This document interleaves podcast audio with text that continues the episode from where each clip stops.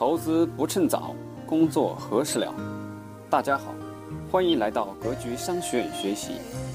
我们会在这里定期分享理财、创业、销售和生涯决策等方面的知识，助力您早日实现财富自由，获得人生解放。欢迎加入 QQ 群交流学习，群号四幺六四零六幺五六四幺六四零六幺五六。下面请听分享。幺零零九班的这个物流说是车呃车必有利，但是每个行业我们都要开始经历长跑，但是我们对待这种新行业的热情是否会出现消磨？我们怎么样维持对行业的激情？如何现在工作你厌倦了，是不是应该继续坚持？是这样的，嗯，为什么我说第一大家不能着急呢？比如说你想，哎，你觉得你对一个行业有感觉，你就马上想去，结果去了两天又这个动摇了。为什么不要着急呢？就是一定要给大家预给你预留出一定的时间来。我为什么让大家要认真做一个行业分析，做一个企业调研呢？不仅要听完我的讲课，还要去做这件事呢？就是因为我让大家做的这件事情，不是让你去敲门去了。如果敲门，那这是它的第一个层次，太简单了。第二个层次是。去不去一个行业？我相信我上次给大家也讲了，上周就是要看到它确定性趋势，而且要看到五到十年的确定性趋势。如果你在你脑子当中对这个的发展未来五到十年都没有一个确定性趋势的话，你自己都不敢去确定的话，那你肯定会动摇的。啊，当你有了确定性的五到十年趋势，你才能列一个五年左右的计划，这个计划才能让你支持的走完五十个月。实际大家想想，十年就是一百个月。你们领完这个月工资了吧？上个月工资了吧？你们发现一个月一个月是不是特别快？就是个五十个月的计划，你脑头脑当中必须有一个这样的。你如果没有的话，你自己连这个确定性的趋势都不找不到的话，都不确定下来的话，你肯定会动摇的。你可能在一个很好的行业，你也会动摇的。这就是你缺乏你没你眼光就没有看到五到十年，这是第一个问题。第二个问题，你给自己定的计划就根本没有个五年的计划，也没有个五年的目标。这就是我要讲的路径和做法，路径和做法里面要给大家详细讲的内容啊。如果展开了，那需要用很多其他的方式方法给大家讲明白。所以这个北京物流幺零零九班的北京物流的就是这个意思啊。你的包括你的工作的厌倦呀，包括你这个这个这个这个动摇，都是因为我觉得根本上的原因是几个原因。就刚才我说这几个原因哈。第一，你心中要提前把一个行业的确定性趋势把握住了。就心中你要清晰的认为这件事情，从今二零一三年开始到二零一八年这件事情是对的，这个是大方向的判断啊，就跟我上次举过例子了，就跟这个马云九五年回国就他就判断这个互联网一定会成为中国民众用这个东西，就是一定要你的说白了这个思维，各位不能做站在打工的角度思维，我这里给他解释一下，我们教室里大部分人是这种职业思维。什么叫职业思维呢？就是这种脑子里只想一件事儿，靠一个技术去换换得每个月生存的工资，所以你找不到，所以你脑子里就没有这个，就建立不起来这种长远的这种战略思维和这种目标，所以你很容易动摇，很容易动摇，因为任何工作都是枯燥的，就基础的工作都是枯燥的，不管你在哪个行业都枯燥，但你没发现。这个这个领头的人，就各个企业那个企业家，你发现他们这个这个这这这个甭管他赚了多少钱，他就赚了更多钱，他也他也精力十足，你发现没？你想想什么李嘉诚、巴菲特，他们都不缺钱，他干嘛每天还精力十足做很多事情？因为他可以主宰他自己的命运，大家懂了吧？所以很多学员参加完我的课以后就说，我们的五七六区很多都说，哎呦，老师你这课不是教我们这个这个找找工作了，你这纯粹教我们这个。转变了思路了，就完全就是这个道理。我是希望大家走自主之路，无论它是一份普通的打工，你都要走一条自，就你的思维一定要是自主之路的，这样你才能走出那个痛苦迷茫，你才能决定你自己的未未来发展的道路啊。金融行业不是只有门槛高的、学历背景高的人才能去啊。是上周末的我们那个老师也给大家讲了，不是的，只是这个这个起起步可能会低一点，但同样可以入行啊。不仅是银行，其他行业也是，其就是呃金融里的其他细分行业也是那样的，不一定非要名校背景的，这这个不一定。电子商务做化妆品的行业现在已经过了那个初创期了，现在基本上几个巨头在不能叫巨头了吧？几个这个高速成长型的企业在互相竞争了，已经战国战国争霸时代。西旅游行业未来十年肯定是个爆发行业啊，只是旅游是个大行业，上万亿的市场里头鱼龙混杂，呃，抓住好的细分的话，非常发展非常不错的。大家都很关心这几年的新兴行业有哪些，是吧？这些都我的课程当中就是要给大家集中讲授的，集中讲授的。我的课程要讲什么？我可以给大家简单说一下。比如创新旅游的很多的在线旅游的游轮旅游啦，整整包括短租啦等等的。刚才医疗我说过了，对吧？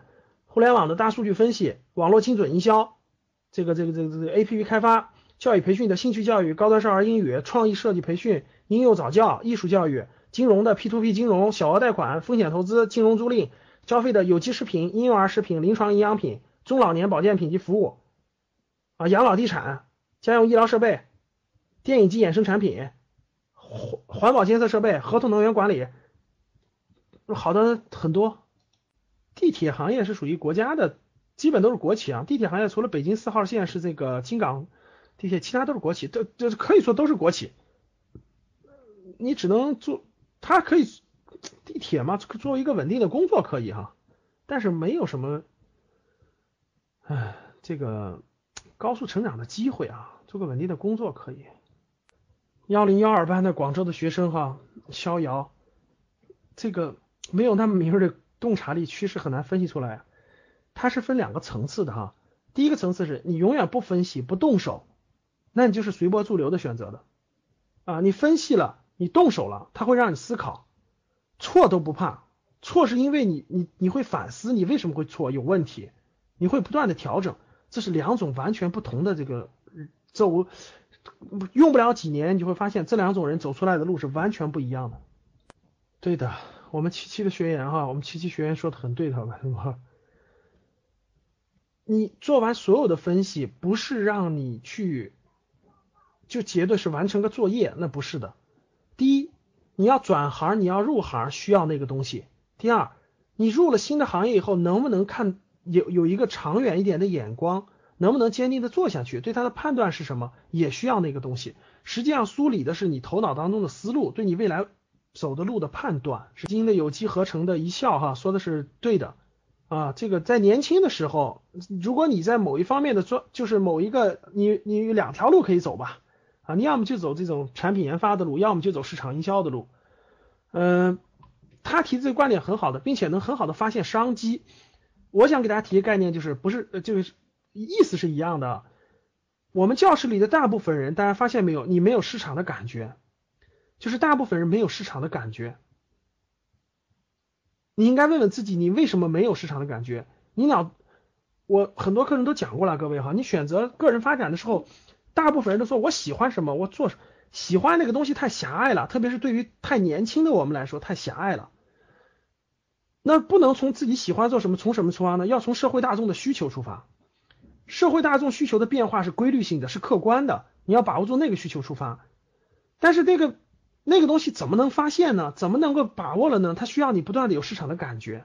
如果你一直都没有，一直都没有，大家想想，如果你混混混混在某些单位、某些公司，到后来你就真的没有了，那你三十五岁、四十五岁以后你都没有，你告诉我你怎么发展？你那时候只能吭吭吭吭的去求别人给你份工作。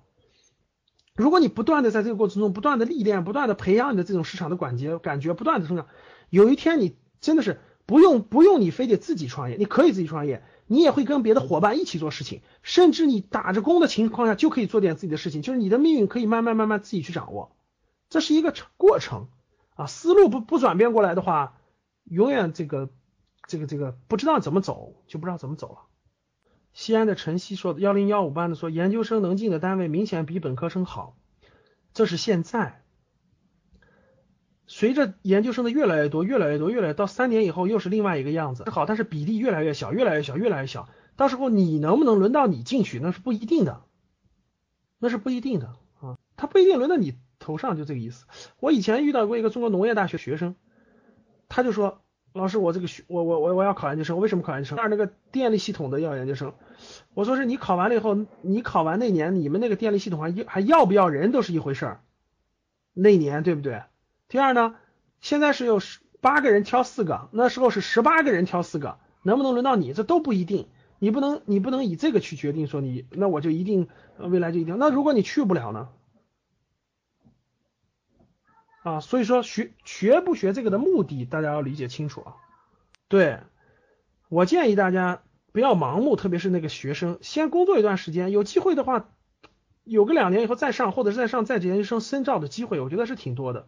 我不太建议盲目考研，我书里已经写了，课程当中也说了哈，说的没错啊。工地上你懂一个技术，你是个泥瓦匠，你是个钢筋工，你是一个技术人，比研究生的薪资高多了。嗯，而且你别指望着说是这个这个，哎呀，就是大家想的那种，去个体制内单位混个体制内的轻轻轻松松的喝杯茶，未来还能赚到什么钱？哎呀，你这个想法我觉得就就有问题了。你又不是四十五岁了，对不对？非要混日子去，呃。加小印幺零幺五班成都会计的加小印，学会计是不是转金融的会比较好？也不是比较，就是因为很多金融的基础业务，比如说银行的一些柜员业务呀，或等等的，它跟这个财务有很大的关联性。其实它跟财务有很大的关联性，所以说呃相对这个转的比较多一点吧，啊，关联性更多吧。金融跟因为金融是跟钱打交道嘛，财务它这个平常很多岗位就是跟这个呃基本的一些这种。钱的这个流动啊，这种记账啊，有很大的关系，所以说，所以说去转的人往这方面走的多。生物这个行业在中国，我觉得是在未来十年，我觉得是很好的行业，很好的行业。你把它细分一下啊，有很多新的这种什么疫苗检测的啦、生物仪器啦等等的机会都非常的不错。本质原因上次我讲过了，海有一批十年以前的海归学生物的，在国外的大公司历练出来回国了，带来了很多新的产品、新的技术、新的这种替代性的东西。创业也非常丰富，机会挺多的。老东，你第一种走法，你走一走，你试一试，你问几个人，考证、考研、考博、考证书，把自己往学术化、专业化、经验化方向走。你去调研一下，博士生毕业进不了高校怎么办？你去调研一下这个问题。如果能把这个问题回答清楚，我觉得你就知道要走哪条路了。哎，工业机器人这个行业确实不错，你说的没错啊，因为人因为劳劳动力越来越贵了。呃，传统很多地方能替代人工的设备会越来越有价值的，比如说富士康换那个机器人一样的道理，很多都在换，都在换，特别特别是一些机械行业等等的。不过你说的这个刀削面机器人儿，这 两年就卖出三千台一台，嗯，它是一个它是一个细分吧，你也可以发现它也是替代人工的，对不对？啊，确实是那个什么的，嗯，这个这个这个行业很好，非常不错。学自动化、学电气的同学，重点关注一下这个行业。啊，就是叫智能装备，叫智能装备。我觉得现在大学里的大部分专业不是把他培养成科学家，我觉得是培养成操作人员。这个这个这个这个具体怎么操作人员哈？实用开那个创新性不足，中国的教育是这个非常典型的哈，创新性不足。你要是真能在一个行业当中成为尖子啊，我指的是这个新兴行业的。嗯，那肯定有发展，毫无疑问。我不能说你赚到多少钱，但是我保证你肯定是超过中产，应该没问题的。关键就怕你是行业是错的，你成为尖子，那就更没戏了。我举个例子呀，你在柯达和服饰成为了胶片行业的尖子了，那怎么办？那行业都没有了。你成为了光盘光盘行业的尖子了，那怎么办？你成了非常知名的一个编辑了，报纸行业没有了，怎么办？我给大家解释一下这个我收到的信，我收到的邮件里头啊，大部分人啊。如果你属于是这种类型的，我觉我建议你还是就是集中集中上课一下比较好啊。这个很多人呢属于这种，这个刚呃毕业大概没多久，大概两三年以内，这个你原先在这个行业呢，各种各种原因，比如说行业下滑了，或者是这种，比如说原来很多人国企公务员啊跳跳出来要找新的方向，不知道去做什么，这种迷茫就是。第一种迷茫，它是属于是对未来的选择迷茫。这种迷茫，各位，你是没有打开视视野，没有打开视野，没有看到更多的可能性，所以你不知道怎么选择。你如果看到更多的可能性，了解到这些行业的它的商业模式是什么，等等等等，哎，你才能从中去选择倾向性的。哎，选择完倾向性的选择，因为大家是这样的，行业是这么选的。我为什么要把十几个新兴行业集中给大家讲？我问大家一点，有时候大家发现没？你你不知道你喜欢做什么，但是你肯定知道你不喜欢做什么，发现了吧？大家发现这个问题没？比如说给大家举个例子，我就对汽车行业不感兴趣，我对机械行业不感兴趣，但我对很多行业就感兴趣。我为什么让大家要对？就是因为为什么要集中讲一下这些行业？就是因为你从中能挑出你有倾向性的，这个倾向性是有原因的。我跟各位说，或者是你潜意识里的这个这个这个因素，或者是你父亲、你爷爷等等来上辈的影响，或者是你的专业，或者是你的亲等等等等，它是有相关联性的。你挑出倾向性的以后呢？你说这些倾向性的就都可以去吗？肯定不是，肯定不是。你需要花点时间，花点精力，对它做一个区分。有一些行业你会发现你很喜欢，但是就不是你三十五岁以前要入的行业。大家发现了吧？我举个例子，比如说你很喜欢做慈善，你没有资金，没有时间，你怎么去做慈善？对不对？顶多是做个业余爱好，偶尔去一去。如果你想全职做慈善，那得你。年龄以后四十五岁五十岁以后才有可能，对不对？很多行业各位都是这个道理，在一定的时期你没有能力去选择，有些行业不是你不想去，你很想去，但是你会发现那个目可以定为你的目标，你要为它准备十年，准备十年你的能力的提升，你才能进那个行业。哎，那这个行业就不是你要二十多岁去的行业。哎，有些行业你有感觉，你想去，但是你不知道它值不值得去，呃，去哪儿？哎，这时候好办了，我的下一个课课程的后半部分就接上了，如何对这个行业做更深入的了解，更深入的分析，分析和了解进一步的透彻以后，哎，切入点在哪儿？哎，具体有哪些公司？哎，怎么去切入这个行业？你就学会了，切入以后。切入以后，再如何给自己设定路径、设定目标，怎么走？营销走几年？产品这个路线走几年？走设计路线怎么走？走营销怎么走？呃，营销、销售和市场有什么差别？这就是课程要解给大家解决的内容，就是这些。不知道进入哪个行业？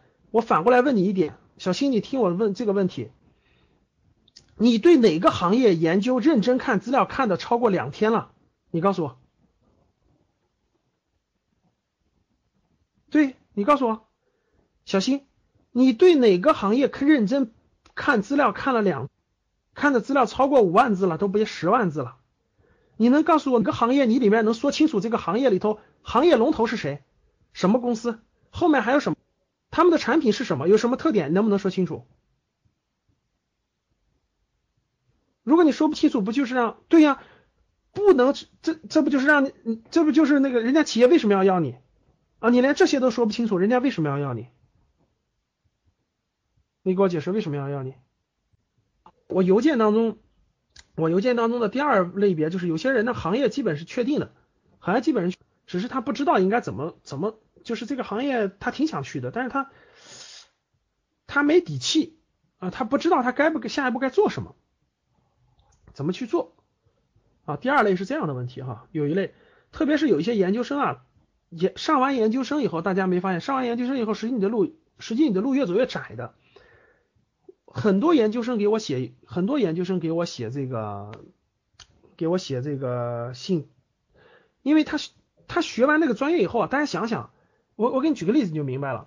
如果是一个本科生，他跨专业求职相对容易，对吧？企业家就是老板愿意给他机会锻炼一下。如果是一个研究生，别人不敢的，对的，别人就觉得你学这个学了七年，我我天天遇到研究生，每天跟我说啥，你知道？老师，我我是学会计的，我学了七年会计，我不想干会会计，你说我应该干什么？有吧？很多人都这样。你说最后人家企业家敢不敢要你？要你吧。要你吧，假如你没有想好，人家不是耽误了你吗？人家觉得你这小孩到时候你自己没想好，这把你给耽误了，对吧？你你学了七年，我不让你做这个，你说是不是冤了？你说不要你吧，人不错，没法用，最后人家考虑考虑，算了，我还是要个本科生吧。真是这样的，盲目考研不好，真不好。我们公司进了社会上，大家一定要理解一个道理。啊，我这这除了公务员，你们别给我说那个体系，我就不说那个体系了啊。这个讲关系的，看能力的，真的是看能力的。留学回来现在又这个这个原来我们公司留学回来的研究生、本科生都叫管理培训生，呃，六个月以后本科生加薪了，其他俩人都没加。不是说本科生好，是那个人能力突出，懂吗？再加上他又又聪明好学，我觉得用不了一两年就能那啥发展过来。这句话叫做这个时时势造英雄，还是英雄造时势，对吧？啊，今天我们教室里的大部分人，我相信叫时势造英雄。你先找到时势，驾驭借助时势的成长，把你培养成英雄。有一天你站在某个行业的风头浪尖上，才有可能去改变那个时势。现在没到了这个时势要顺着你走的地步。好，今天的课程就到这儿。